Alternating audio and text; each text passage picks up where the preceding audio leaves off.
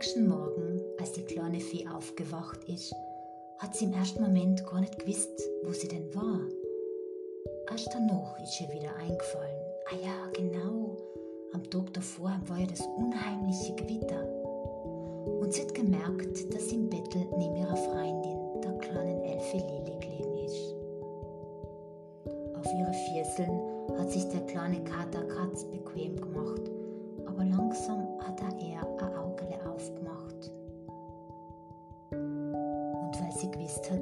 die Fäden in der Früh sehr spät aufstehen, ist sie aus dem Bettel geklettert, hat vorsichtig ihren Kater Katz auf den Arm genommen und um ihre Freundin nicht zu wecken, hat sie sich leise auf Zehenspitzen ausgeschlichen. Draußen hat wieder die Sonne geschienen und die kleine Fee Zauberstern hat tief die reine Morgenluft eingeatmet, hat ihren Kater auf die Schulter gehabt und ist mit ihm zurück in ihre Baumstammwohnung geflogen.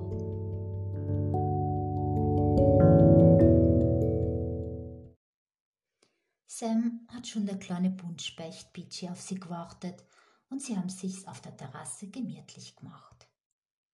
Zufrieden hat sich die kleine Fee in eine von ihren Sisseln eingekuschelt und überlegt, was sie denn heute so machen möchte.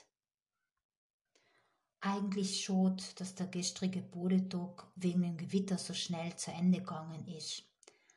Heute hingegen war wieder strahlendes Sommerwetter und es war doch eigentlich wunderschön, den Tag wieder am Weiher verbringen zu können. Oder vielleicht der kleinen Fee ist eine Blitzidee gekommen. Oder vielleicht im Weiher. So, kleiner Bitschi, kannst du für den Kobi, für die Lilly und für mich ein Boot schnitzen?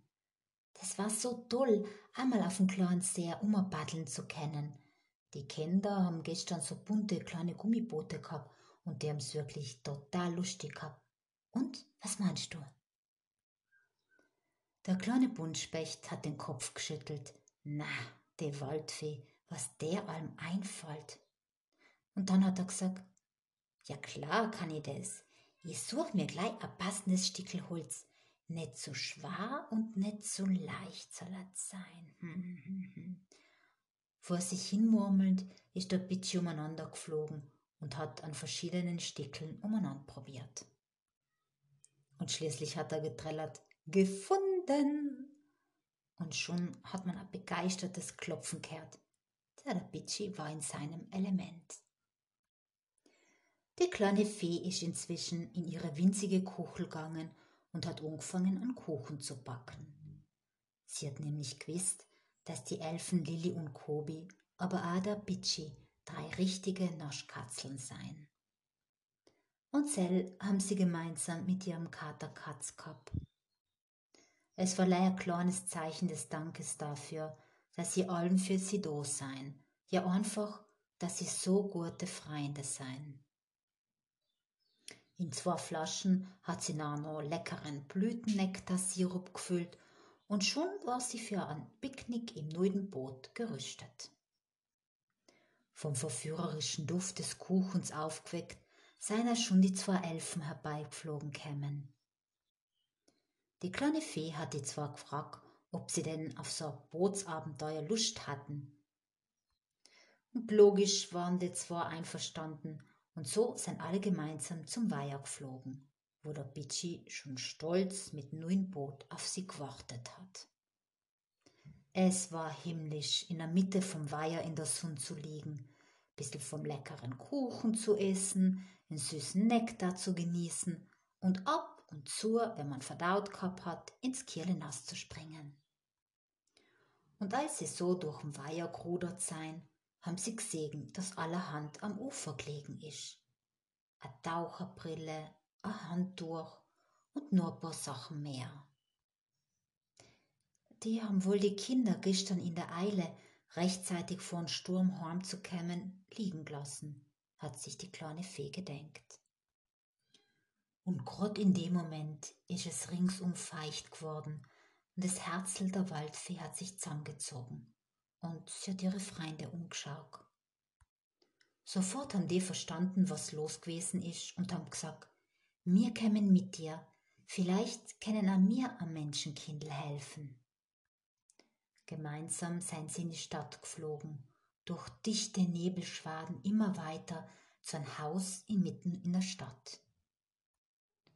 Schnell seien die drei Freunde auf ein Fensterbett geklettert und haben ein kleines Madel gesehen, das verzweifelt unter ihrem Bettle bis gesucht hat. Als sie wieder unter ihrem Bettle hervorgekrochen kämen ist, hat sie die kleine Fee und die beiden Elfen entdeckt. Erstaunt und ungläubig hat sie die drei gefragt, wer sie denn seien.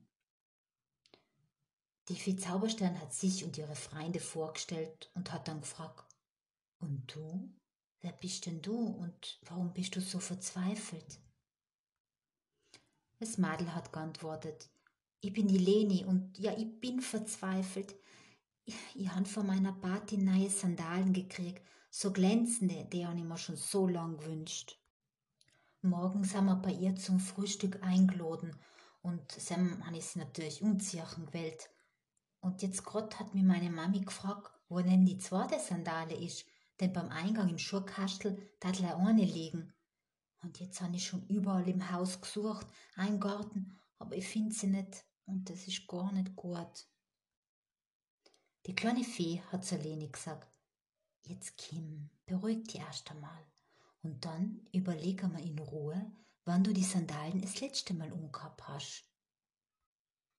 Da hat's Madel ganz schnell geantwortet, ja gar nicht, morgen soll er sie ja zum ersten Mal unziehen. Das habe ich so mit meiner Mami ausgemacht.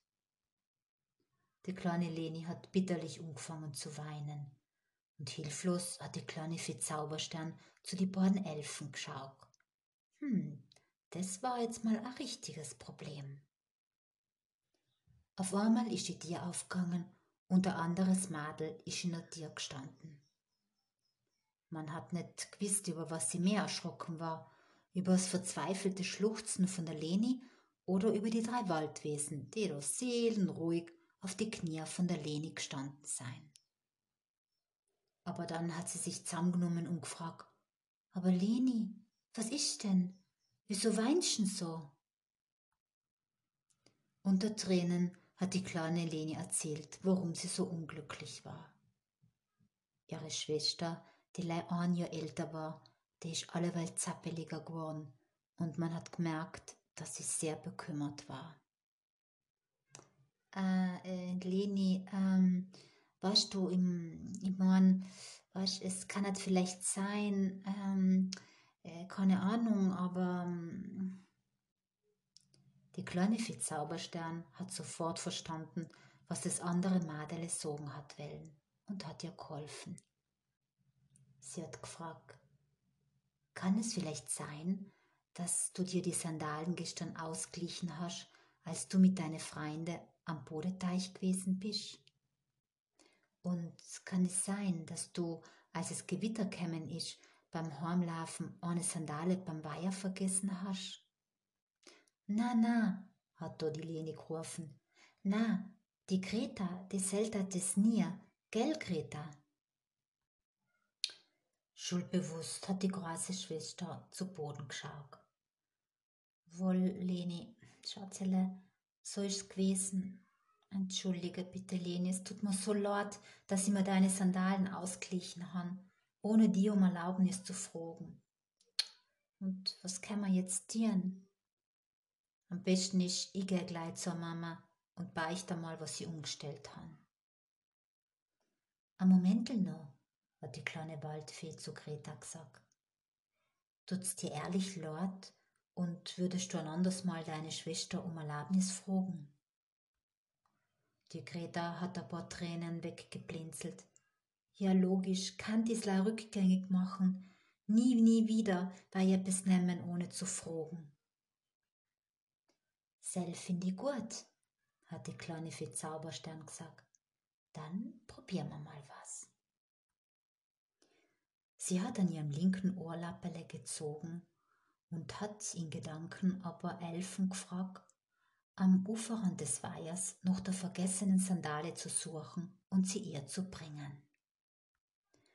Noch ein paar Minuten hat man ein Sirren und Summen gehört und schon ist eine Sandale im Zimmer gelandet. Voller Staunen haben die zwei Madeln zugeschaut, wie die Lilly ein paar Mal über die Sandale gewischt hat. Und schon hat sie geglänzt und hat ausgeschaut wie neu. Die Leni und die Greta haben in die zwei Waldwesen gedankt, indem sie sich beide innig umarmt haben und sie dann mit einem strahlenden Gesichtel umgelächelt haben. Das taten die zwei sicher nie mehr in ihrem Leben vergessen. Zufrieden, dass er die Geschichte ein gutes Ende gefunden hat, seien die drei Freunde heimgeflogen, aber diesmal a jeder in sein eigenes Haus.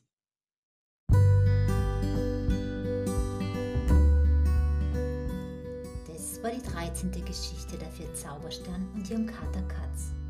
Wenn du wissen möchtest, wie es weitergeht, dann hocht einfach in die nächste Geschichte ein. Ich freue mich auf dich.